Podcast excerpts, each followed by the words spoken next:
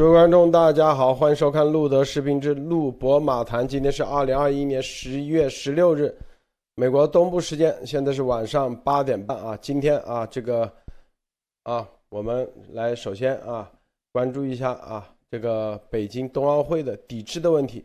美国啊，政府即将宣布对北京冬奥会实施外交抵制啊，这是最新的一个报道，是来自于《华盛顿邮报》周二传出的消息。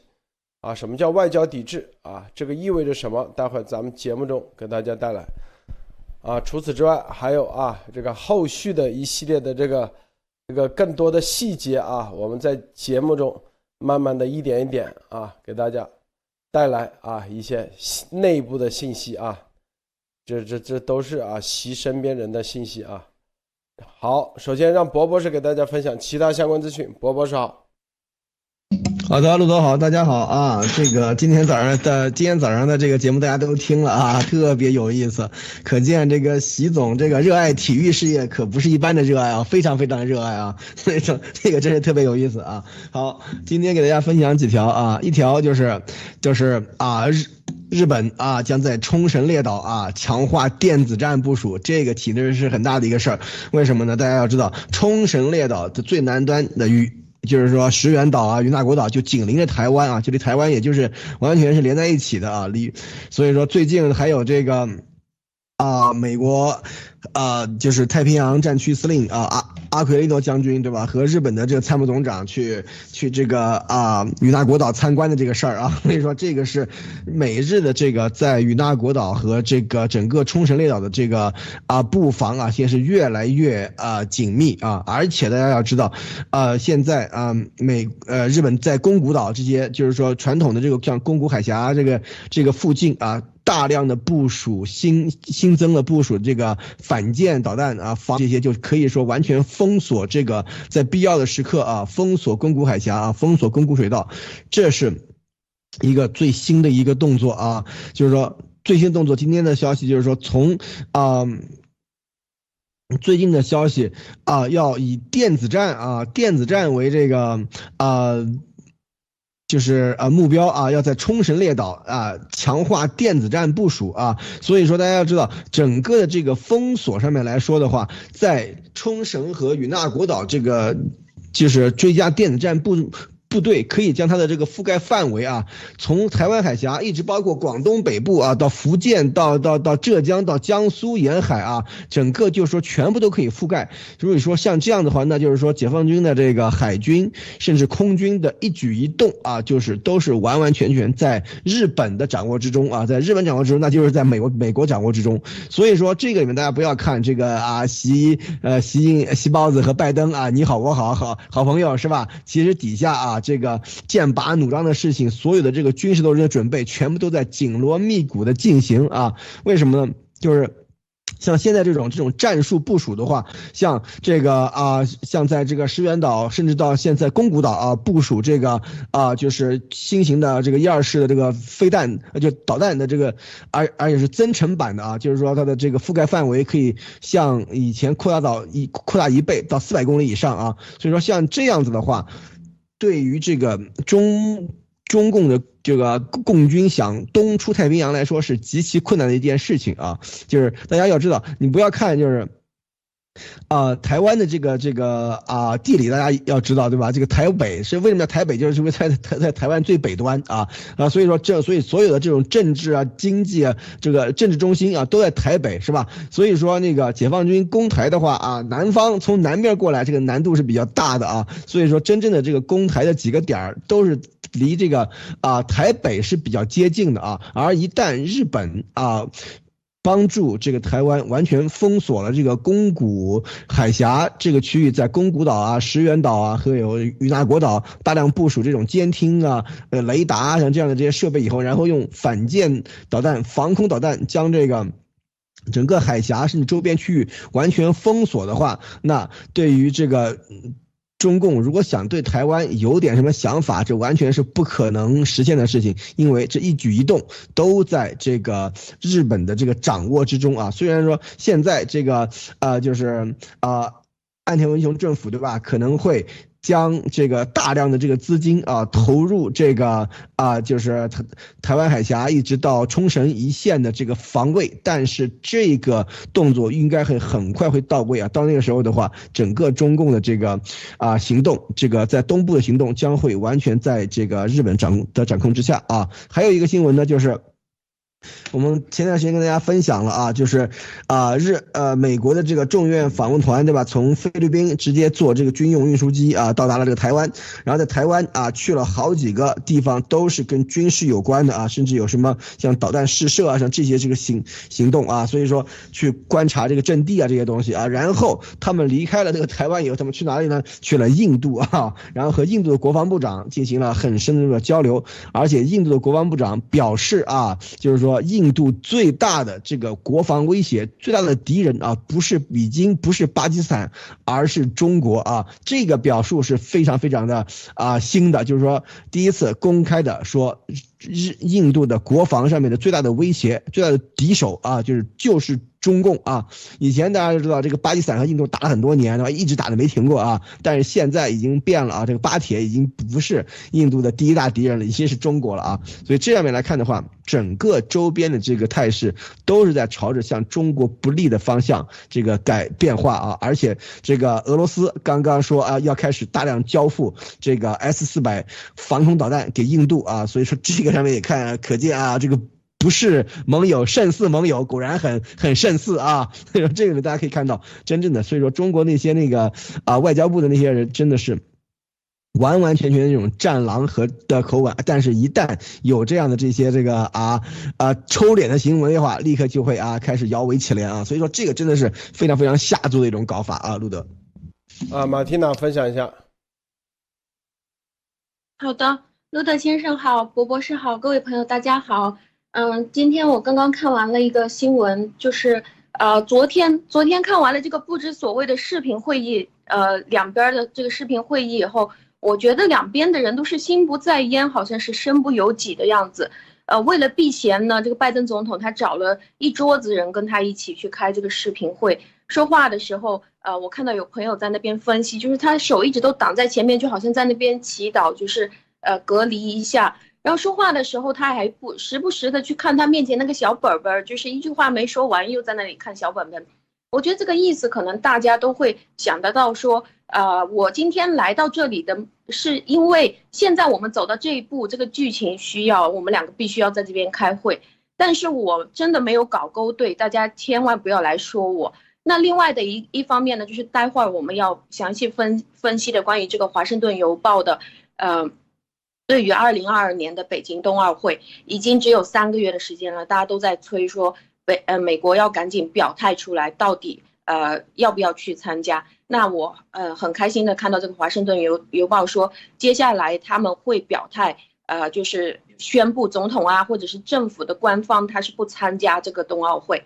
那另外的一条呢，就是关于我看到这个摩摩根大通的 CEO，他在星期一的时候飞到了香港。然后香港府就给了他一个呃叫做防疫豁免优待、防疫豁免权，也就是说，呃，这个 CEO 当他飞到香港的时候，他是不需要隔离的，他就直接可以去谈他的业务了，直接去办他的事情。而普通的其他除他以外没有这种优待、这种豁免权的人呢，是需要到了香港以后先接受二十一天的集中检疫和隔离，这二十一天的时间是很长的。那大家。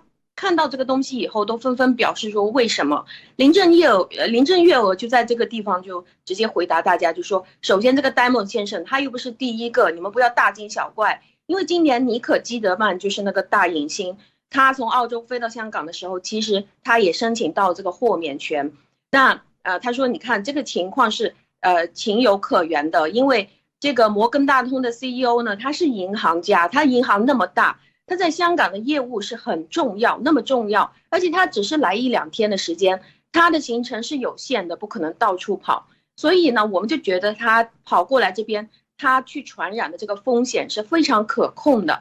那我觉得在这件事情，我们是否可以窥见说，为了说，呃，打着这个幌子全民健康而实施的这种全民的清零，谁都不能被感染，谁都不能有一点点风险被感染。那么其实只是在这个呃打着为了你健康而夺走了你的人身自由或者是你的自由出行权。当然，他没有完全的去管控，说你哪里都哪里都不能飞，但是他告诉你要隔离二十一天。但是在全面夺走了每一个人无差别都夺走了你的飞行自由之后，他在选择性的发放一些特权出来，这里就可以看得到，当他发放这个特权的时候，一切又需要。跟这个官方去合作，才能得到这种飞到了马上就办事的这种特权。谢谢陆德先生。好的，这个我们看啊，我们今天啊来看看这个《华盛顿邮报》啊周二爆出啊，说这个美国政府啊即将啊对北京冬奥会实施外交抵制啊，最迟啊可能这个这本周末啊就会宣布。这个什么叫外交抵制啊？它这个外交抵制呢，啊，有区别，一是全面抵制啊，是外交和经济层面的抵制，啊，这个之前在关于进行外交抵制，美国众议院的议长佩洛西在五月十八号在国会听证会上啊，就呼吁啊，美国通过外交途径抵制二零二二年北京冬奥会。然后，美国的共和党参议员罗姆尼在三月份也是呼吁啊，这个经济和外交抵制，而不是全面抵制。啊，这个外交抵制就是美国官方啊，政府不出面、不出席啊，然后，但是啊，如果以个人名义是可以出席这个相应的北京冬奥会，它是一个这样的概念的，但是。但是啊，这个如果说啊进行外交抵制，也是对中共的啊一个巨大的这个打击。大家知道，在当年在奥莫斯科啊，莫斯科的当时的一九八零年的夏季奥运会，当时就发起的是联合抵制莫斯科的奥运会，是美国发动的，当时起抗议苏联侵略阿富汗战争。那是奥运会史上最大规模的一次抵制活动，那次抵制呢是一个全面抵制啊，啊，这个当时啊，啊，美国加入抵制行列的有全世界总共有六十多个国家，所以说啊，这一次，这一次啊，这一次，这个美国即将啊可能会在本周宣布进行外交抵制。在刚刚结束的习近平和拜登之间的这种通话啊之后，直接来一个打脸，估计让习近平也挺难受的啊。这个博博士啊，你怎么看？首先啊，这个外交抵制，我觉得应该是啊可以预见的一个挺挺。挺呃大的一个结果？为什么？就是说外交抵制什么意思？就是说美国不派官方的这个人员参加，就是说我跟你这个在这个国家与国家这个层面上，我对你进行抵制啊。但是呢，作为这个运动员个人啊，他们是可以，比方说他们是可以去参加这个这个哦这个这个比赛的啊。然后呢，他们是可以以个人名义啊。不代表美国啊，但是以个人名义参加，这个是应该是可以的啊。所以说这就是外交抵制的这个意思而。然后呢，大大大家可以看到，那本来我们上星期说这个还才还说有人说啊，在这个拜习会上面，习近平会向这个拜登提出是吧？要。要邀请他参加冬奥会啊，但是你看这次这个整整个这几个小时的会议里面根本就没有提到这个事儿啊，也就说明这个习估计也是自己知道啊，把这个提出来的话，估计也会啊，就是说啊有多大脸现多大眼啊，或者是这这个就是说可见啊，就是说外交抵制，我觉得在在中国来说的话，也应该是能够预见到是这样的一个结果啊，所以说从这上面来看的话。美国的这个外交抵制啊，美国的这个外交抵制就会造成，就是说整个的欧洲国家只会比美国抵制的更厉害，而不是呃，就是更温柔啊，一定是欧美国家抵制的非常厉害。而这个时候我们就会看到啊。在奥运赛场上面，只有比方说某运动员啊获得了冠军，怎样怎样怎样，没有国旗，没有国歌啊，所以说这个也是一个非常神的一个场面，而且入场的时候估计也都也没有国旗啊，像这样的这种，所以说这是对于中对于习总来说的话，这是一个非常非常丢人丢脸的一个事情啊。为什么？大家要知道，冬奥会它不像这个夏季奥运会、冬季奥运会的所有的这大家都玩过，比方说像就是说在。欧美国家甚至在中国这个啊北方啊玩过冬季项目的人都知道，冬季项目跟夏季项目可不一样啊。冬季项目都是要靠装备的啊，冬季项目一定会要有装备，一定要要花很多的时间去呃训练啊。所以说是很这个怎么说比较贵族的这种这个这个运动项目。你不像比方说跑跳投啊这些东西的话，它训练成本要相对低一些。你像就比方说像那个滑雪啊，像这些东西的话，一套滑雪板就好几好几千块，对吧？所以说好几千好几千美刀。啊，这还是中档的是吧？所以说从这里面大家可以看到。真正的这个啊，搞的搞这个冬季奥运项目搞得好的都是欧美国家啊，都是欧美国家。而这些欧美国家如果都不来参加的话，或者是都就是说要运动员以个人名义参加的话啊，那这个上面来说的话，将会是中共啊，就是非常非常大的一次外交上的一次这个失败啊。所以说这点我们看后面这个整个对中共的这个抵制是如何展开的啊。马蒂亚，你是怎么想的？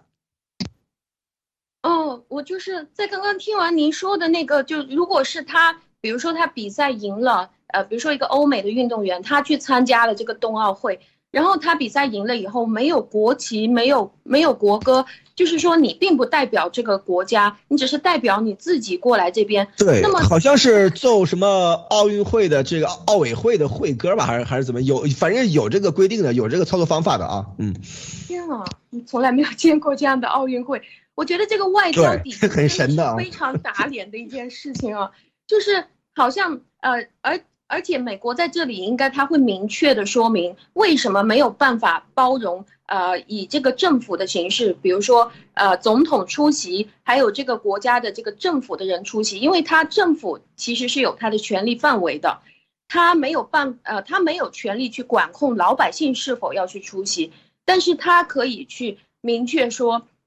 政府的工作人员要不要去出席？然后美国的总统要不要去出席？当他已经呃，就是对外宣称，当他也一个月以内，他对外宣称说我们政府和总统这边都不出席的时候，意思就是说我们没有办法包容你的这个政府目前对于人权的迫害，还有你的反人类罪的这个事实，我们没有办法去跟着你去掺和，在官方上去跟着你合作。那当他呃，就是刚刚。博博士也提到关于这种贵族的项目，我想知道是否就是当他没有国家的支持，他以一个呃，也可以说是运动爱好者吗？因为他不是代表国家队啊，那他是是不是一个运动爱好者？以这个国家的某一个呃，不管你是哪个国家的，我是一个运动的爱好者。那么他自己去参加的时候，是否就也意味着他不可能得到他的国家给他大量的这种训练的支持？比如说给你一个呃提供很好的场地啦，或者是给你这些呃你所需要的这些装备啦，就是不不以国家的呃这个资金去提供给你。不是说你为了美国的呃美国队或者是欧洲的这些队去训练而去参加这次奥运会，而是你只是为了你个人想要去这个冬奥会上面去比一比，说你比谁快吗？或者你你能够得第第几吗？这个是不是是不是这种意思？那那这个荣誉好像得来了就只是他自己的荣誉了，跟这个国家没关了。这个外交的抵制啊，这个放出这个话，你看啊，这《华盛顿邮报》周二，今天是周二，其实就已经啊暗藏这个拜登跟习近平这个通话啊，基本上没有任何的进展啊，是吧？这里面几个重要的关键点啊，这个习不但没有没有啊，没有这个有些退让啊，然后呢，可能还。阿愣子那种性格，继续啊，觉得美国都是现在是要向中共国啊朝拜的啊，天朝上国啊朝拜的这样的一个啊这个美国省，所以接下来就是这一系列的。他现在啊这个外交抵制之后啊，那可能接下来可能就是要运作北京冬奥会取消，取消啊，让北国际奥委会取消北京冬奥会。博博士，你觉得有没有这可能啊？这可能性有没有啊？这个是这个像像那个卢比奥议员像这样的话正在进行的一件事情啊。这个对于北教国际奥委会取消北京冬奥会，我觉得可能性啊有，但是不大。为什么？就是说有，是因为如果美国。以官方的形式发出的话，然后有欧洲国家跟进的话，这是完全有可能做到的事情，对吧？但是啊，现在来看的话，这个方面的这个推进的这个力度啊，还得就是说得到这个支持啊，还不是很多啊。但是也有可能就是说，从现在开始拜习会以后开始大量推进的话，这也是会转变的一一个情况啊。但是从现在的这个关方向来看的话啊。对于这个啊，冬奥会进行这个啊外交抵制的这个可能性啊更大一点啊。像当然了，大家都希望说啊，像像中共那种完完全全无视人权这样的这些这个这个劣迹斑斑的这个政府，完全不应该啊，不应该去有这个啊，就是啊举办冬奥会的这个资格。但是现在这个情况来看的话，啊时间也已经很接近了啊。如如果不是有大量的国家开始。出来大力推动这件事情的话，我觉得外交抵制的可能性会比较大啊，路德。这个我相信，这个习喜欢看的这个七侠五义啊，肯定没有教他啊，到底这怎么办啊？啊，这个七侠五义书里没写啊，是吧？我觉得啊，接下来这个就把北京冬奥会啊彻底签停止举办啊，这都有可能的。为什么？因为啊，美美国只要宣布政府宣布外交抵制，实际上不仅仅是一个外交抵制啊，更重要的等于说啊，就是其实，因为你从法律上讲啊，你为什么要抵制？那就啊，那那国际奥委会是吧？你得要给国际奥委会有个交代，是吧？哦，然后是因为中共啊反人类罪啊，包括这个种族灭绝。啊，这个东西一交到国际奥委会的话，那国际奥委会如果啊，在美国外交抵制的情况下，还依然让中共举办这个北京冬奥会的话，那国际奥委会那就是违法的事情啊。这从法律层面一点一点啊，因为这个牵扯到一系列的赞助商，是吧？未来啊，因为比如说耐克啊赞助了这个活动，成为在赞助商或者冠名商啊等等。那接下来他将会面临啊这个受害者的起诉，那国际奥委会能担得起吗？那可以起诉国际奥委会，可以起诉所有的这些商家，因为美国宣布外交抵制，这从啊从法庭角度来讲啊，美国政府都确定了这些在司法上的一个巨大的证据啊放在面前的时候。打这个官司，他必赢，啊，那那些，啊那些，是吧？想在这个北京冬奥会上，啊，这个本来签约的这些，他们就要重新考虑了。如果继续，啊，给北京冬奥会来做赞助商的话，那接下来他们能不能顶得过这些官司？好，那同样的国际奥委会也是一样，所以啊，他这个后面的这一系列的这个连锁反应。国际奥委会承担不起，承担不起。当然了，我们之前也做节目说过啊，卢比奥啊，参议员等等啊，包括跨党派的啊，这个参议员正在给国际奥委会让他们立马给出回应啊，必须得取消冬奥会在北京的召开，否则啊，后面省去很多字。所以这它是一个。步步为营啊，这就是乱枪打鸟、步步为营的一系列的连锁反应啊！这些连锁反应在《七侠五义》这本书里头从来没写过，啊因为中国的 所谓的这个评书啊、《七侠五义》啊这些里面根本没有协议、没有契约这个概念啊，从来都是是不是啊？报上名来是吧？啊，就开始啊。酒杯子一摔啊，就开始干啊！对，酒杯子一摔就开始干，干完以后，是吧？这 这个到底啊有没有这个法庭有没有这个这个司法？从来没有哪一本书从来没写过啊，是不是？所以七侠五义也不知也不会教习到底啊该怎么办，是吧？在这种情况下，就是你拿着七侠五义啊，在什么什么鲁智深或者林林冲啥的都不管用啊，都不管用，因为它是一个啊一个体系啊，这个体系的话，你是一个点，你根本不可能啊，不可能戳破戳。把美国的这个体系你自己独自玩得了啊？这个马蒂娜你怎么看？啊，我也觉得这个局现在好乱啊！就是呃，现在只有首先现在只有三个月的时间。那呃，从美国如果是当他表态的时候，其实美国可以去选择这个时间什么时候来表态。现在已经放风出来说他会表态，那他当他表态了之后，其他的国家就也面对这个样子。这个是站在人权的高度去代表政府去表态，代表这个官方去表态，说你到底要不要去参加？你可以选择参加还是不参加。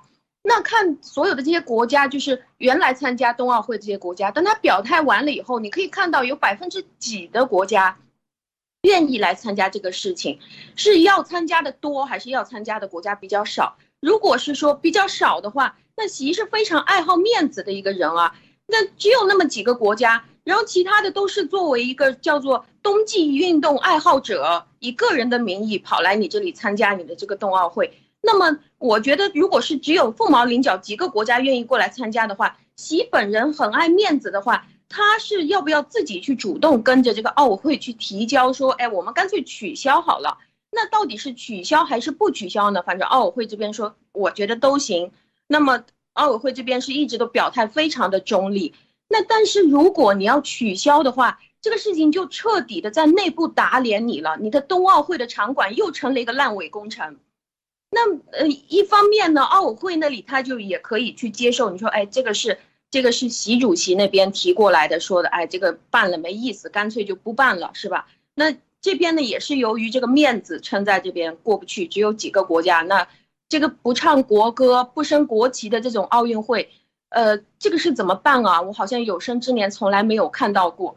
那么这个 这个赞助商到时候受害去起诉的时候，我觉得这个奥委会他就可以也作为一个受害者，就说我们已经全力的去支持了，但是这个东西办不了。呃，每个国家好像也有了解释的可能性。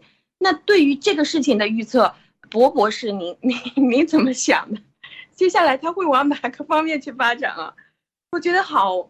好难啊，这个局，这个直接学七侠五义，这叫啥？他们说五鼠闹东京，是不是啊？啊，伯伯是，对，就是说，的确是啊。如果按照七侠五义的搞法来说的话，那就要要广开啊，是吧？招啊，是吧？叫什么开英雄会，对吧？然后广纳广招天下英雄，都都到北京去比赛啊！所以说这个里面，我觉得习他所他所要追求的这种感觉啊，这次估计是完蛋了。为什么？因为就是现在的这种几个情况，完全啊跟他所理解的那些东西是完全是不一样的啊！现在这个就是说国际国际的这个啊。主流还是要以人权，要以这个平等，要以人权这些东西为为为这个这个招牌的啊，就是挂这个招牌，对吧？但是习他就是说啊，只要，呃，我对吧？这个要你们来这这个啊，就是。万国朝宗的这种感觉啊，但是像像现在这种情况下的话，西方绝对是不可能跟他来来搞这套东西的啊，不管你给多少钱，对吧？那运动员个人，这这咱们另说啊，因为西方的这个运动员啊，他不是像中国那样的这种这个举国体制培养啊，西方运动员都是都是个人，或者是代表这个，就是像路德说的，是在在有有公司赞助。知道吧？或者是他们的这个场馆的费用啊，像这些东西的话，都是由比方说有这些赞助，或者是是个人出资啊。所以说从这上面来看的话，如果这个。啊，冬奥会的这个整个的这个级别和它的这个宣传能力和这宣传的这个这个就收视率啊这些东西往下降的话啊，那将是一个非常非常大的一个一个损失啊。所以说这个里面啊，有人会找细胞子要钱的啊。所以说这个里面可以看到，真正的对于这个冬奥会的这个抵制啊，我觉得啊，还是才是刚刚开始。为什么呢？就是说实施外交抵制以后，可能会有很多运动员就因为这个抵制开始，他们就不去参加了啊。一旦出出现这种情况下的话，那这次这个奥运会也就是啊，北韩啊是和俄罗斯对吧？有这么四五个运动员去参加一下啊，其他就差不多了啊。所以说这将是啊人类奥运史上最啊丢人的一次奥运会啊，就是给我们细胞子给这个获得了这个荣荣誉头衔啊。所以说我们要恭喜他啊，路德。有个流浪者说，路德，我怀疑你们是不是在习近平那里安装了很多监控摄像头？你咋知道？是吧？这个为了证明咱们有监控摄像头啊，咱们再报一个啊，绝对的啊，绝让他震惊的一个啊，想不想听？波波是啊，想听想想听，拭目以待。想想想，他这个习啊，习家的。保姆，你知道叫啥名字吗？啊啊，不知道，习家的保姆。如果我说把习家啊这个二十年前的保姆啊叫啥名字都报出来，你觉得，呃，这意味着啥？波波是，你觉得这这意味着啥啊？那就是说，那就是啊，提供这些情报的人真的是对这些东西了如指掌啊，是非常非常接近的圈内人士啊。甚至是家里人啊，所以说这个太恐怖了。这个 叫李翠山啊，李翠山，他有一个山西运城的亲戚啊。这个李翠山，山西运城的亲戚，从小贴身啊带这个楚阳啊给他带大的，山西运行运城的亲戚，所以啊，咱就回应了，是吧？回应了咱们刚才有一个。这个说啊，是不是在身边啊有很多监控摄像头？如我们把他习的习家的保姆的名字都报出来了，你们觉得有没有啊？这个波波是听完啥感觉啊？就是你们家天天扫地的那个，我都给你说出来叫啥名字啊？啥？那就是说，听完有啥感觉啊？这个感觉就是说，所有的东西啊，都是已经是被啊，怎么说呢？现在就是说，什么样的这种秘密被爆出来都不会令人吃惊了，因为已经。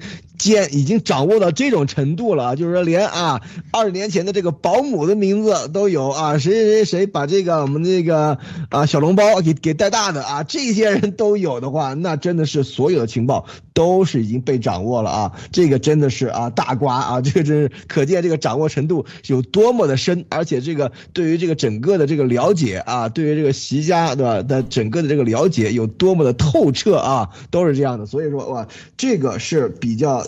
当然了，这个名字李翠山这个名字一出来的话，真正的啊，了解这个事情的人就知道说的对不对啊，就知道有没有。所以说这个大家可以拭目以待啊，路德。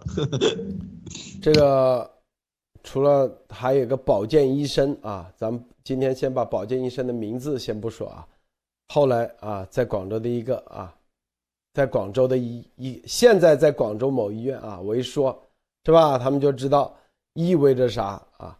除此之外啊，还有一个厨师是吧？啊，这里头，咱先啊，先说到这啊，说慢慢的一点一点，要不然一天说一天说完，后面是吧？啊，这个，咱咱们要也要与时俱进啊，是不是？马蒂娜啊，你看啊，现在这个爆料是跟随着。呃，现实的情况发展而一点一点爆出来的，我觉得就前两天都在推特上面看到有朋友在那边发关于，呃，比如说楚城啊，就是就是当当爆料之前和爆料之后，突然你就看到那个搜索飙升。那今天就是这位保姆啊，李翠山，我觉得当等一下我们再去看他的那个搜索的时候，发现之前是零，然后现在突然之间又飙到天上去了，呃，这。所以我觉得路德先生在之前所说的这些话、这些彩蛋，其实他都不是没有来头的，就是关于他的保健医生、关于厨师。但是另外的一个问题，呃，就是到底这些东西是由他们本人亲口说出来的吗？他们是已经被训练好的卧底吗？已经卧底了几十年，就是像习的家庭一样，几代人都卧薪尝胆这样卧底吗？还是到底这个东西它是只是来自一个没有感情的社？马蒂娜，咱报的人那肯定都不是卧底，如果是卧底，咱们报出来，的不是把别人卖了吗？是不是啊？对，你要知道这一点啊，最基本的逻辑要明白。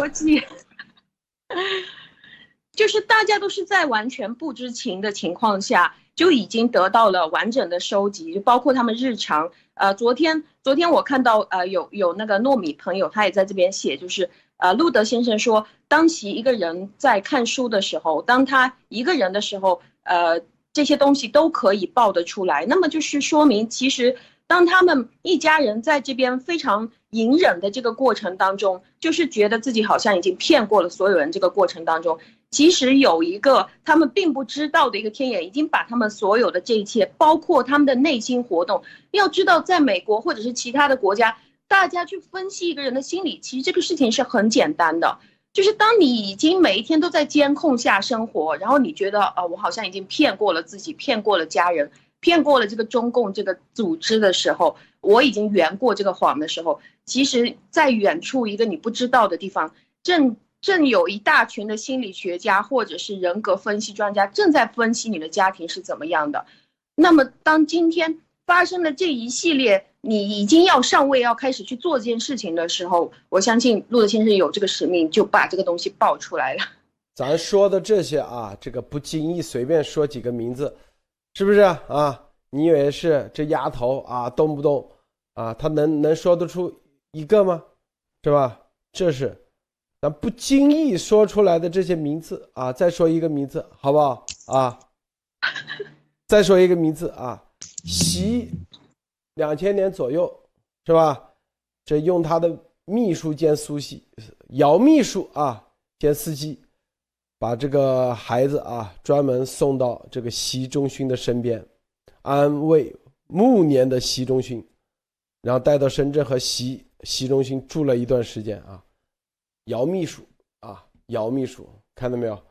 这些二十年前的事，咱都如数家珍啊，就感觉就像在眼前看过一样。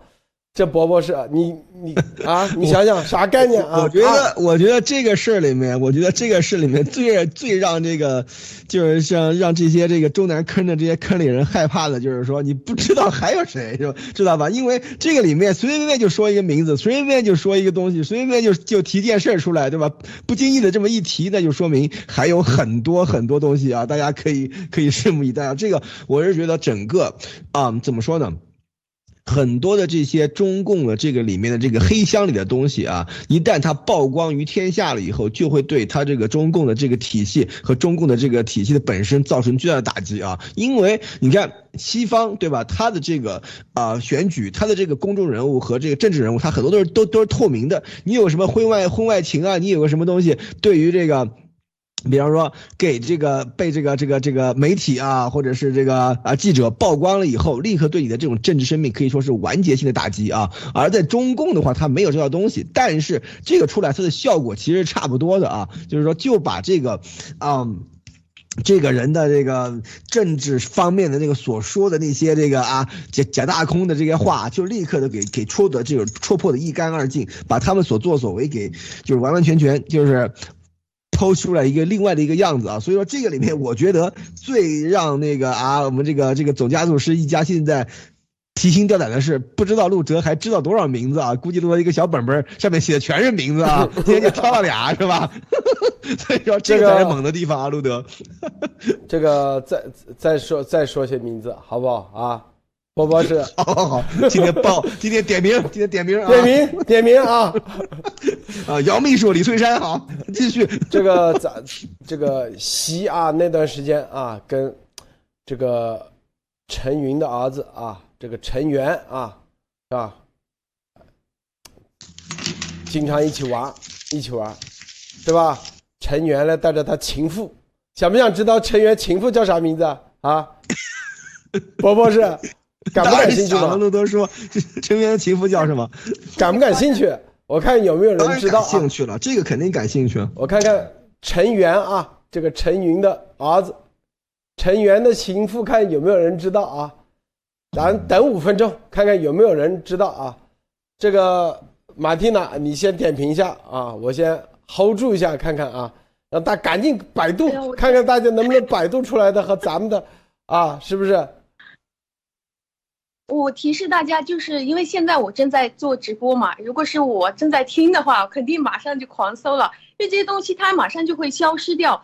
就是在你前两天看到关于当路德先生爆料的时候，这个东西瞬间就是看你搜的快还是他删的快，这个是一种竞赛。然后当你正在正在这边搜到，然后你很开心就已经把它截下来了，或者或者已经把它发到推特上面的时候。你是会有一种非常强烈的满足感，你千万不要去等着说其他谁有搜出来，我只是想在那边点赞。你要相信你自己的能力。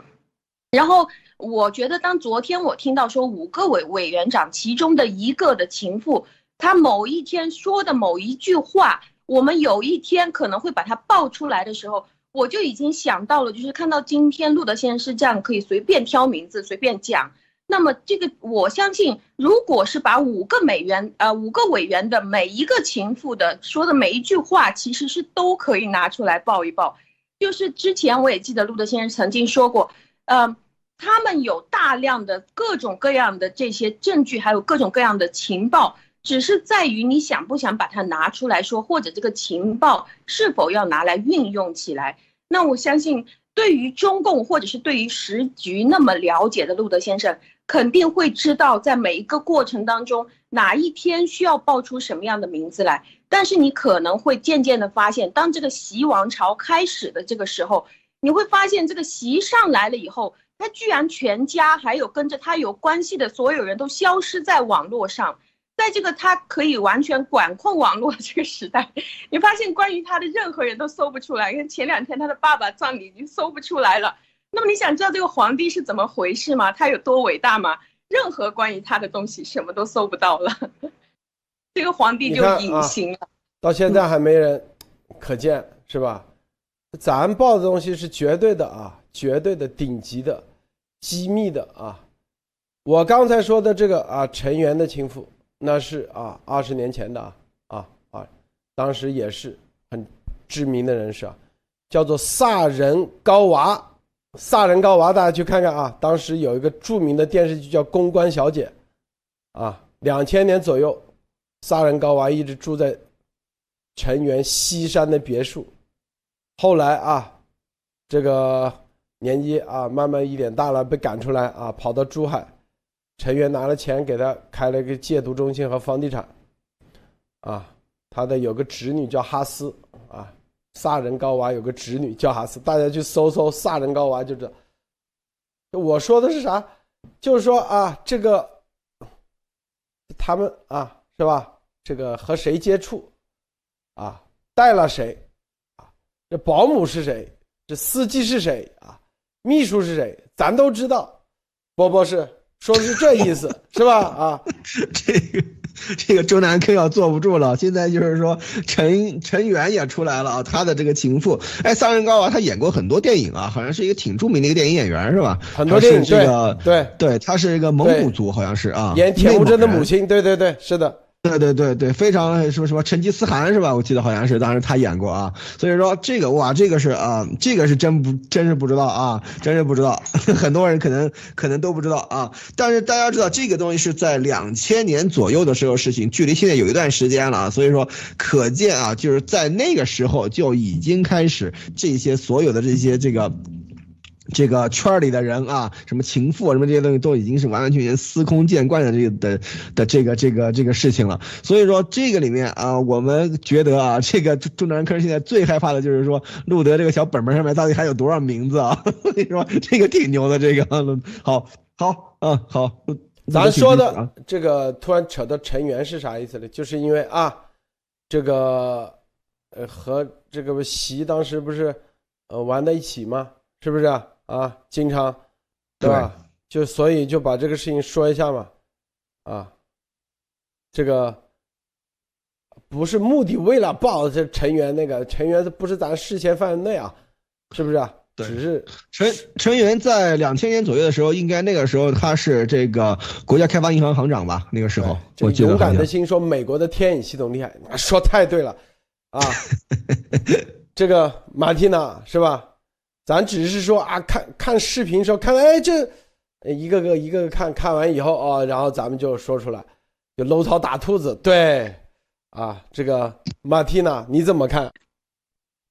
我觉得对于这个事情的话，呃，我我个人的看法，因为本来我们中华民族就是一个家天下的一个民族嘛，就是我们整个民族其实并不是只有他们这几家人啊，我们整个民族都是非常非常厉害的，重视家庭，重视亲情，所以这些我们也会把这种亲情看作是一种自己自己的个人隐私，就哪怕是家里有一点什么不好的事情，呃，至少是一致对外的，大家都会这样去看。所以，当当我们去看到就是窥见关于这些重视为了重视家庭啊而做出来的这个一个家族就去管控一个国家，然后为了一个家族自己的这种爱恨情仇或者是江湖义气，就去让十四亿人都跟着他们在那边团团转。我觉得这种封建制度我们已经没有必要再继续去跟随下去了，因为那个是他们家里面的事情，跟着我们的家庭是没有什么太大的关系的。但是我们为什么会进入到这样的一个局里面？我们是从古至今这么几千年里面，我们都是把这个整个国家当做一个家庭放大版去看哈。因为古代的皇帝也是叫君父嘛，古代的百姓就叫子民。那这个社会里面也是大家都不断的异口同声说，当你进入到一个公司，人家就说，哎，你要把这个公司当家来看啊。你去看那个《水浒传》啊，里面就是一百零八将，他们的关系也就像是兄弟哥们儿，就是一家人大家庭。我们的老百姓就是每一每一年大年三十儿，不管你在哪里，怎么蹦跶，你都要回家一起团年。管你回家看这个春节晚会有没有意思，你都要坐在那里看。所以这种全国的迁徙啊，这个是全球罕见的一件事情，那么大规模的一件事情。所以我们是否能够从这个事情里面能够看得到，我们和西方之间存在多大的一个对比？为什么我们不需要人权？为什么只有他们才需要人权？因为他们是哪怕名字他们都是名在前的，我们是姓在前的。我们去叫人说老张老李，不管你叫什么，你就是这家的人而已。那老席啊老席家全家都是叫老席的，但是我们我们已经潜移默化这么就都已经习惯了。我们的门牌，我们写个地址，我们是别人是门牌写在最前面，我们是国家写在最前面，那一切都是以对方着想。当我们不断的去考虑说以对方着想，对方着想，就像昨天我们看到说，如果站在家庭的位置来看，可能习近平他会是一个非常孝顺的孩子，他给他的爸爸做了那么大的陵园，给妈妈搞了那么大的一个御和园，是吗？那么在他的妈妈可能觉得，哎，这个孩子很孝顺，但是对于我们整个中华民族来说，这是一个大的灾难。我对这件事情是这样看的，谢谢路德先生。这个。博博士，博博士，你再点评一下，看看啊。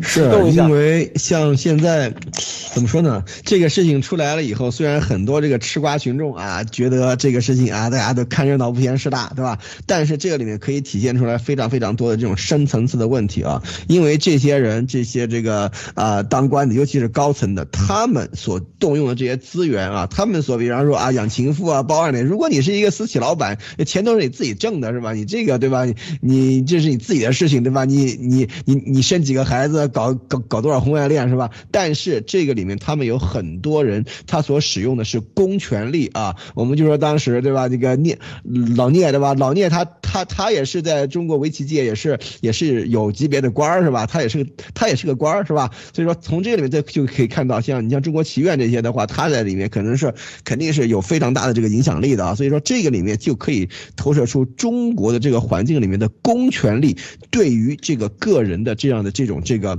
啊，这种有具有决定性的这种影响力啊，所以说这些公权力的话，其实在西方都是由人民赋予的。比方说啊，很多的西方的所有这些公职都是由人民选上去的，对吧？或者是像比方说议员啊，这些都是由老百姓一票票选上去的。像这样的选出来的人的话，那当然他当然。老百姓也可以把他选下去，是吧？所以说他做事情的时候就有很多的收敛的地方。但是中国的这个这个官儿他是不一样的。首先啊，对吧？你老子是是谁，对吧？你儿子就是谁，对吧？这是第一。第二，你的家族是谁？你你你你你你才拥有这些资源。所以说从这点上面来看的话，这跟中国的这种这个传统的这种秩序其实是有这个啊相通的地方。但是中共把这些东西都已经完完全全的这种说变本加厉了啊，就是他在这个以。这个。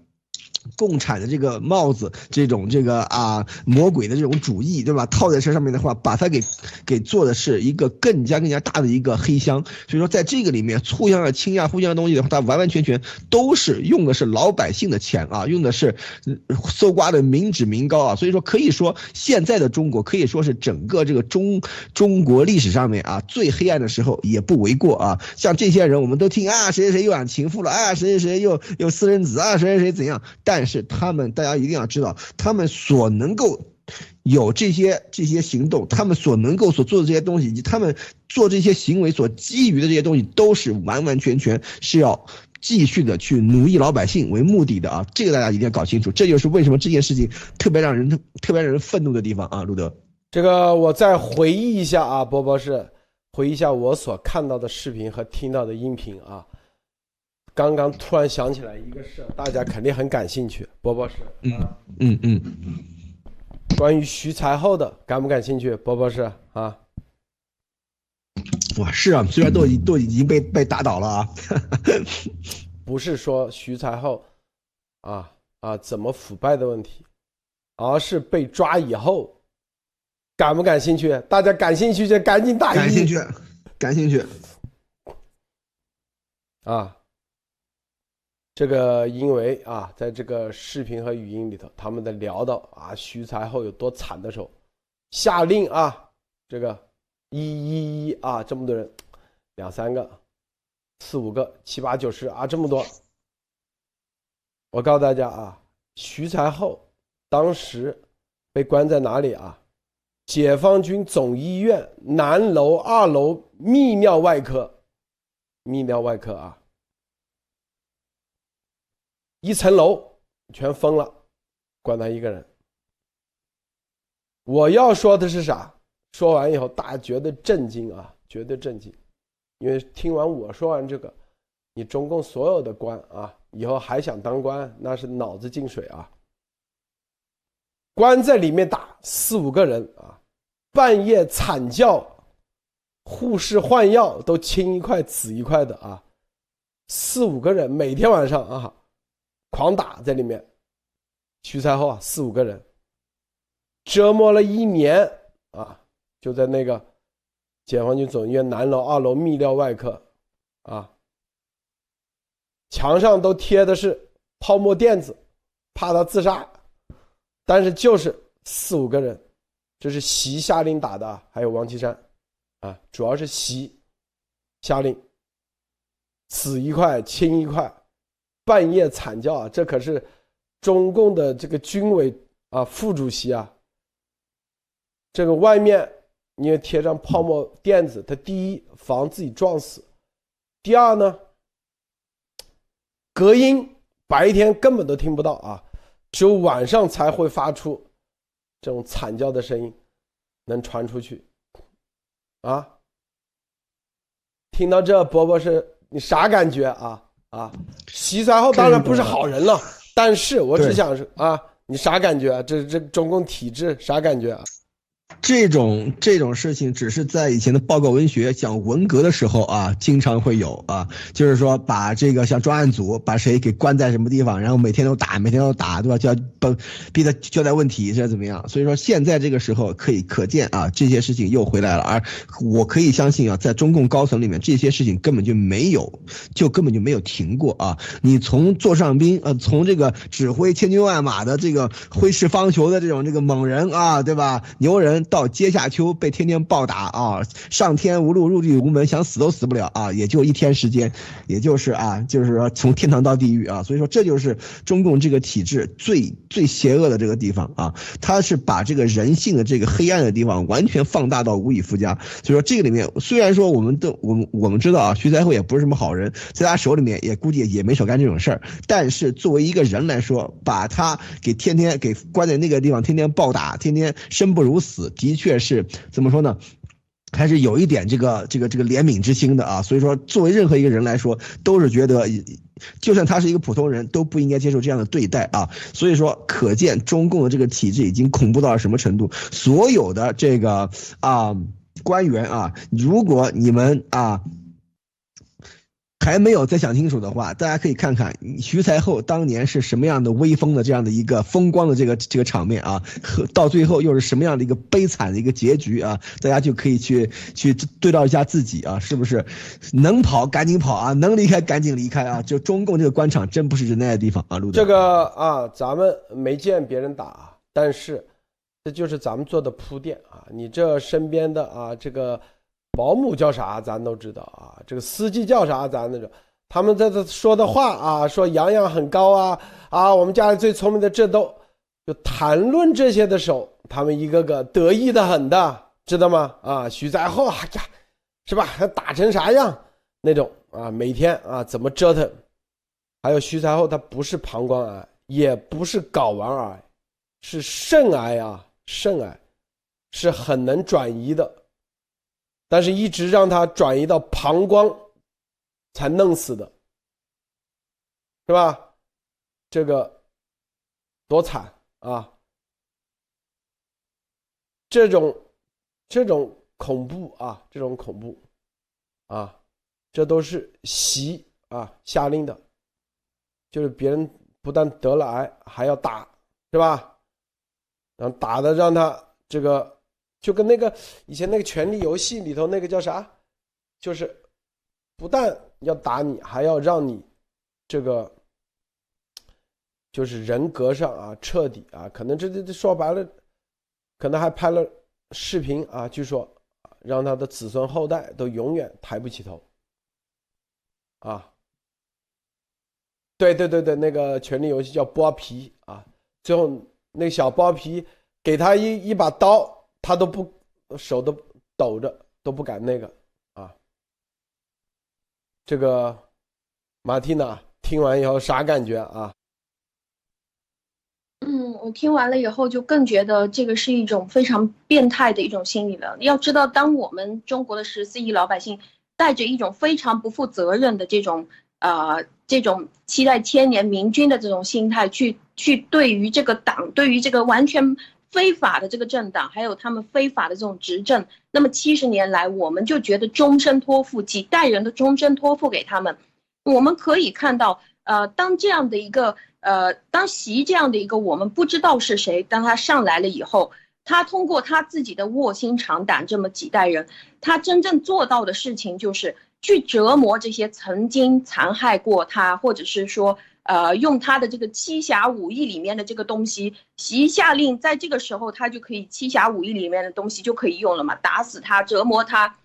其实，在他被关在这个医院的时候，我觉得，在他这样被人身控制的时候，他交不交代已经一点都不重要了，重要的就是我要用什么样的方式是去虐待你，因为你你要交代，我需要你去在这边签字画押，这个东西是非常简单的一件事情。那我也会想起来，当年王立军出逃的时候，他那么风光的一个人，他那么厉害的一个人，他有本事把自己打扮成一个老太太、老女人一个样子，穿着裙子，戴着假发，从窗子里面跳出去，跑去那边爆料，到最后也是不了了之。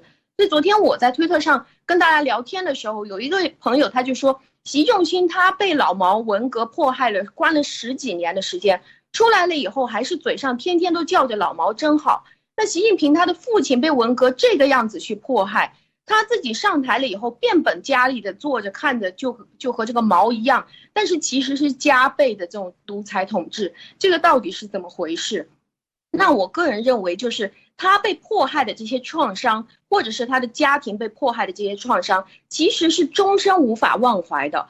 他们嘴上不说，只是已经学乖了。那么他不说不打紧，但是他心里是记得，一直这样匍匐前进，才会有了今天这种祖孙三代都卧孙，呃，都卧薪尝胆的一家影帝影后，千万不能说他们家是演员。这种情况下，那他出来了以后，就是为了站到这个全世界的权力巅峰，或者是现在先要站在国内，去看着大家卑躬屈膝的在那边耍小聪明、讨好献媚是吗？阳奉阴违是吗？你会有像我演的那么好吗？然后看着你在他的面前明争暗斗，那么谁这些明争暗斗、卧薪尝胆，又有谁赢得过他呢？在他来看，老毛的这一套他也会玩，他而且现在你可以看到他玩得更狠。那当他是带着这种为了家族去报仇、去复仇的时候，老百姓一定会跟着受苦。谢谢陆德先生。这个有个网友说的很对啊，就是养着打啊，真的是啊，波波是这真的是养着打呀，是吧？打一年啊，对。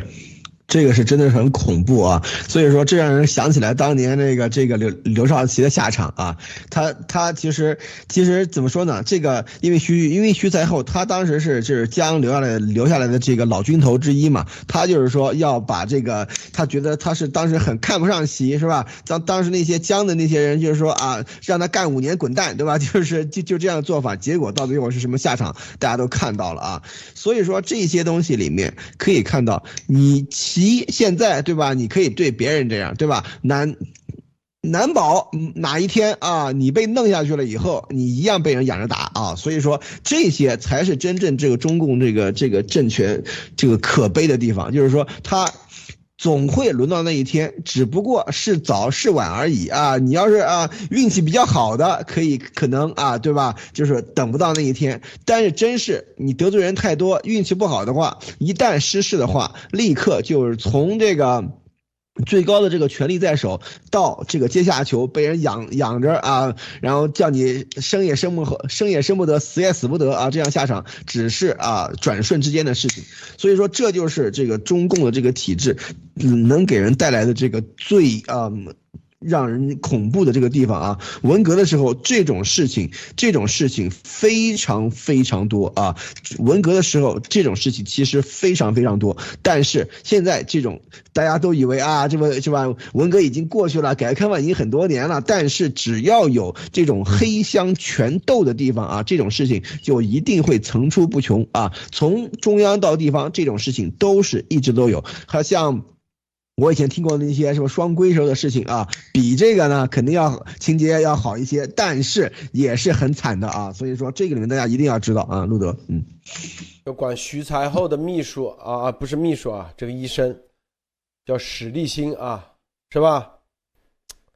这精神都那段时间精神都出问题了，因为每天看着啊这个打成这样，每天要给他上药。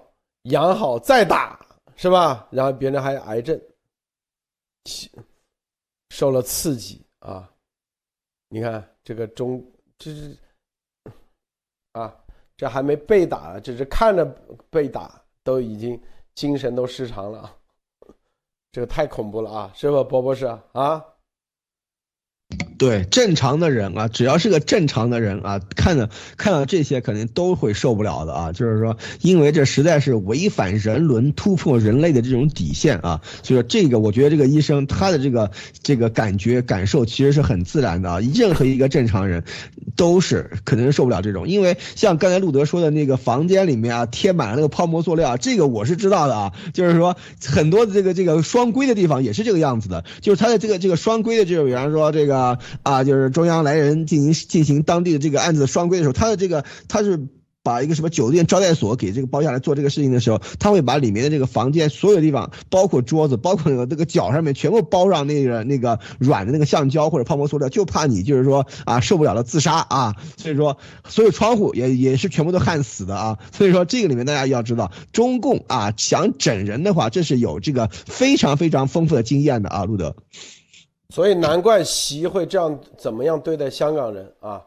香港的抗争者不足为奇了。这种心狠手辣，马蒂娜你怎么看？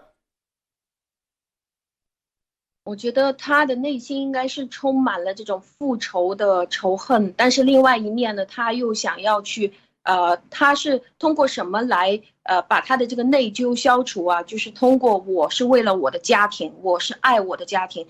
你看我做了那么大的工程给我的家庭，我是一个孝子，那我为了爸爸报仇。但是在他复仇的这些动作当中，你可以看到他就是为了折磨你而折磨你，为了弄死你而弄死你。那我觉得他的这个心态是非常不正常的。但是现在我们可以很遗憾的知道，就是他现在掌控了整个国家。那我昨天在看书的时候，我就隐约的会觉得我在看毛时代的这些关于粮票制度的东西嘛。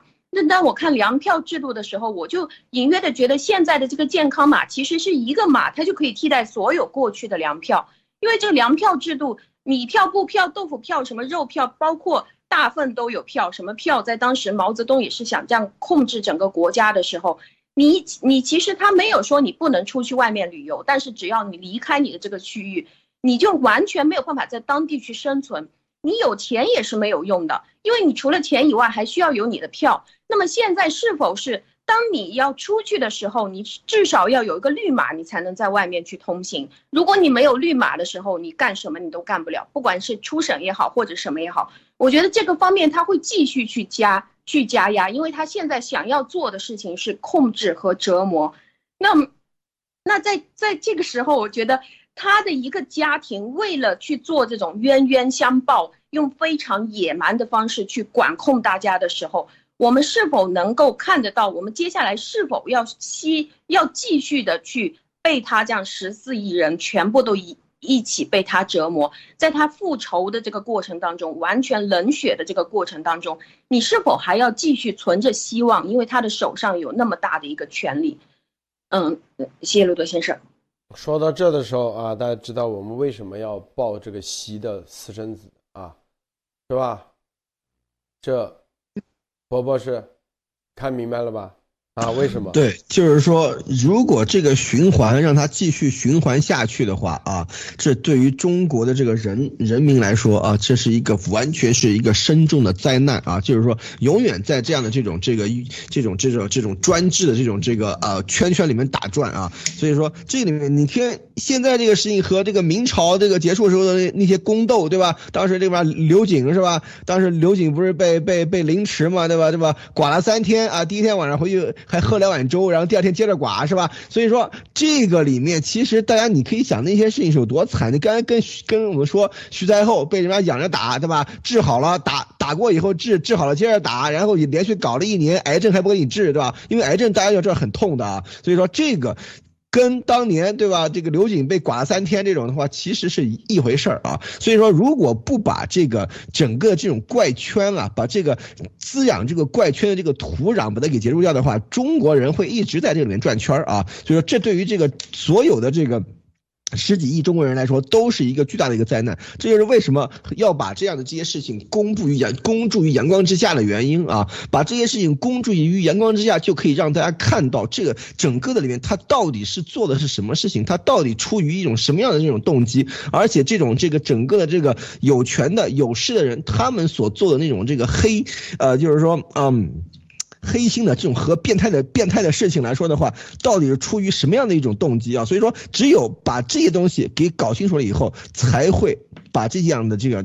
这样的这种这个发生给杜绝掉，这样真正的大多数的这种老百姓，大占人口大多数的这种正常人啊，才能有一个有一个比较正常的生活。所以说这个里面可以看到，如果啊让让习，比方说啊要啊稳坐江山，对吧？然后又又传给对吧？呃楚阳是吧？那中国以后五十到一百年，几乎差不多又是现在这个样子啊。所以说这个才是真正的呃让人感到非常非常恐怖的地方啊，路德。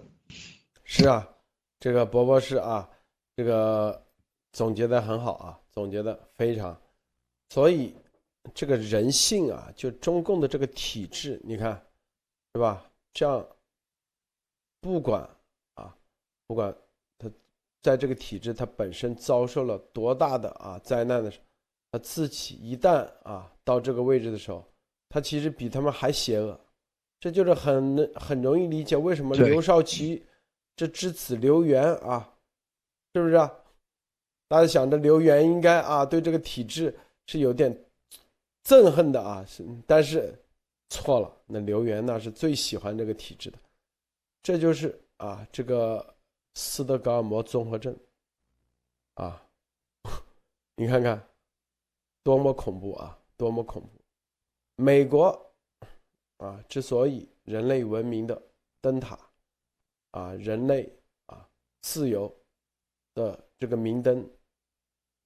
之所以你想想啊，所有的这些文明的东西、创新的东西，它不可能来自于这种仇恨以及这种邪恶，是吧？上梁不正下梁歪啊！现在很多人说啊，为什么城管这都是一一层层啊学上来的，是吧？你想想这些啊，很多人一看哇，你这个权力只要到了，想怎么折腾就别人把别人折腾死，对吧？养着打啊，打完再养，养完再打，连打一年啊，然后打完以后，还要让这个人格啊，彻彻底，就是被打的人啊，不仅仅皮开肉绽啊，还要人格上的各种侮辱啊，最终，是不是？那打的人呢，享受那种。那种变态的那种啊感觉，那到走到外面，他是他是什么样的啊？他是什么样的一种扭曲的心理？这你所有的啊，你说啊，当你这个人啊有什么啊什么，比如说像啊马斯克这样的，像什么比尔盖茨这样的，你有发明创造，在这种情况下。给你打一年，你还有啥发明创造？啥都没了，是不是，波波是啊？啥都不要一年，都不要一年，打一顿估计就够了啊！按照中共的一些打手的这个水平啊，对那个《权力的游戏》，就跟那个小剥皮被打的，我对我特别震惊，就是人性哇，居然就可以啊，在啊一年多啊被那个呃直接啊打成啥样，然后最后给他刀，他都不敢去报仇，就彻底。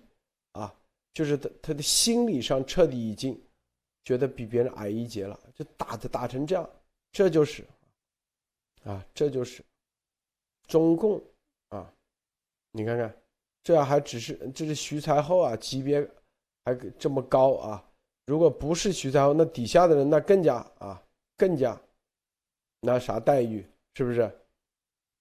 这个马蒂娜，你怎么看？是的，就说到说到这里的时候，就是充满了感悟。呃，在文明社会里面，其实他们已经看清了人性是有善有恶的，所以他们会用固定的、大家都需要的一些制度去管控大家的恶。呃，也会用符合自然规律的信仰来让们让让所有的人就是内心都尽量去向善。但是你要选择什么样的信仰？这个是用时间来证实的。现在主流的这些信仰都已经几千年的时间，它可以证明对人类是有好处的。就比如说基督信仰，它就是用爱去爱和包容去感化其他的人。那在市场当中，他们也是用非常充分的这种没有外部，比如说没有太大的外部的政府啊，或者是负外部的这些条件去干预的这种公平公平竞争。来凸显谁做的越大，那么谁的企业其实服务这个社会就会服务的越多。但是在我们反观关于中共，当出现了一个这样反社会的人格障碍，他去统治国家，而且拿着那么多人的这个钱的时候，说白了，他们在当我们去看他之前的这几十年的统治，他们从来就没有在意过你是怎么想的，他其实只是嘴上去糊弄你一下，就念一念这些已经写出来的。咬文嚼字的这些通稿就好了。无论是谁上台，无论谁是过来报的谁的仇，但是这个里面都有十四亿人跟着在里面受虐待。他们在之前的这个呃邓的这个时期之后这几个时期，就是他一放手放松管控，你自己拼起来了，他就说：你看，因为我领导领导的非常好，那我赋予了你财富。但是只要是像习现在这样，他一加压，你就被关在家里面了。或者是说，他接下来挑起内斗的时候，你和你的邻居、你和你的家人之间相互检举，你就是反革命。如果你不好好斗争，那么我弄死你算了，我就把你关起来打。那这个十四亿人一直都是生活在这样的管控之下，这个也让我想起昨天我看到《天上人间》那个大师他写的东西，就是说，你生活在这里，就像你生活在电梯里面，不断的在这边翻跟头。这个电梯上行的时候，你就跟着上行；电梯下行，你就跟着下沉。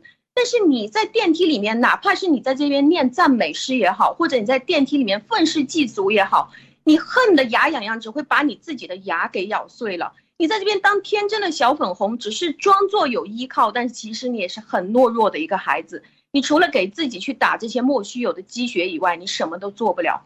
其实你站在电梯里面，或者你躺在这边，也是跟你翻跟头没有什么区别，除非你有一天跳出这个电梯，你看到你正在电梯里面，哪怕是你用你自己的双脚去爬楼梯，至少这个脚是你的，你可以知道你选择要上楼吗，还是下楼，你才能控制自己。谢谢路子先生。这个马蒂娜说的挺有挺有意思的啊。啊，对，包包是啊，包包是最后分享，最后总结分享一下啊，总结分享。好的啊，这个其实今天我们我们觉得，我觉得听见这个就是说这是啊。徐才厚这个事儿，我还是觉得挺挺挺震撼的啊！就是说，怎么说呢？啊，大家要知道啊，嗯，你像我们就说习近平吧，对吧？他在文革的时候，他也是一个受害者啊。就他，你看在文革的时候，对吧？天天给人家打，他因为他是个，他算是一个黑五类这种啊，是吧？所以他天天对吧？呃，在。从小学开始就就就就被人家批斗，对吧？所以说这些东西，然后长大了以后，对吧？然后开始啊有这个权利以后啊，一家人开始处心积虑的，我我我我们说的报复社会也好，我们说他是这个这个这个啊发展他自己的家族什么这些也好啊，其实这些这个大家一定要知道啊，这些东西都是有有有根儿的啊，他的这种童年经历是这些东西，以及以及他整个家族在这个毛的这种这个淫威之下的生活，就是造成现在的这种这个。个的这个啊根子在这里啊，但是我们这为什么要把这个东西爆出来？就是说，这个根子啊一定要断掉啊！如果这个根不断的话，是会一代一代一代的传下去啊。从一个受害者啊变成这个施暴者，只是一转瞬的这个事情。所以说，文革的时候有多少这样的事情，对吧？以前是受害者，然后哎突然打倒了以后啊，立刻就变成施暴者。所以说，这个里面，中共他的这种人斗人啊，最最。这个啊啊，就是呃，可怕的一点就是说，把人性里面最黑暗的东西把它给暴露出来。为什么就是文革一直得不到清算啊？很多有人人有很多种说法，我比较同意一种，就是说，在文革的时候，所有的人都不是无辜的，所有的人都在这个文革的这个里面，就像我们的父母辈，他们都在文革里面出了自己的一份力，不管是像伟大领袖啊，呃，就是欢呼，还是去什么。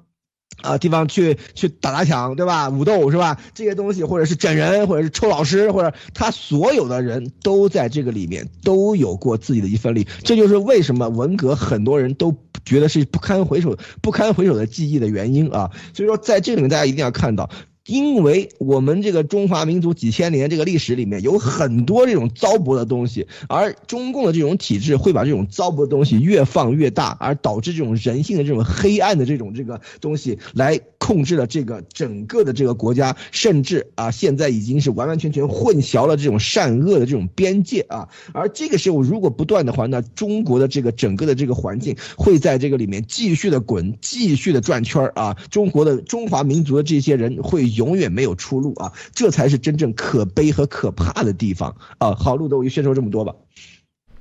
好，这个时间原因啊，咱们今天就先说到这啊。明天早上咱们再给大家啊说说更有意思的啊，更有意思的中共邪恶的这些 啊，绝对让大家震惊啊！好，大家拭目以待啊！这个一定要拭目以待啊！明天早上见，大家不见不散。再见，别忘了点赞分享啊！谢谢宝博士，谢谢安妮女士哦，谢谢这个马蒂娜，谢谢诸位观众观看，别忘了点赞分享，再见。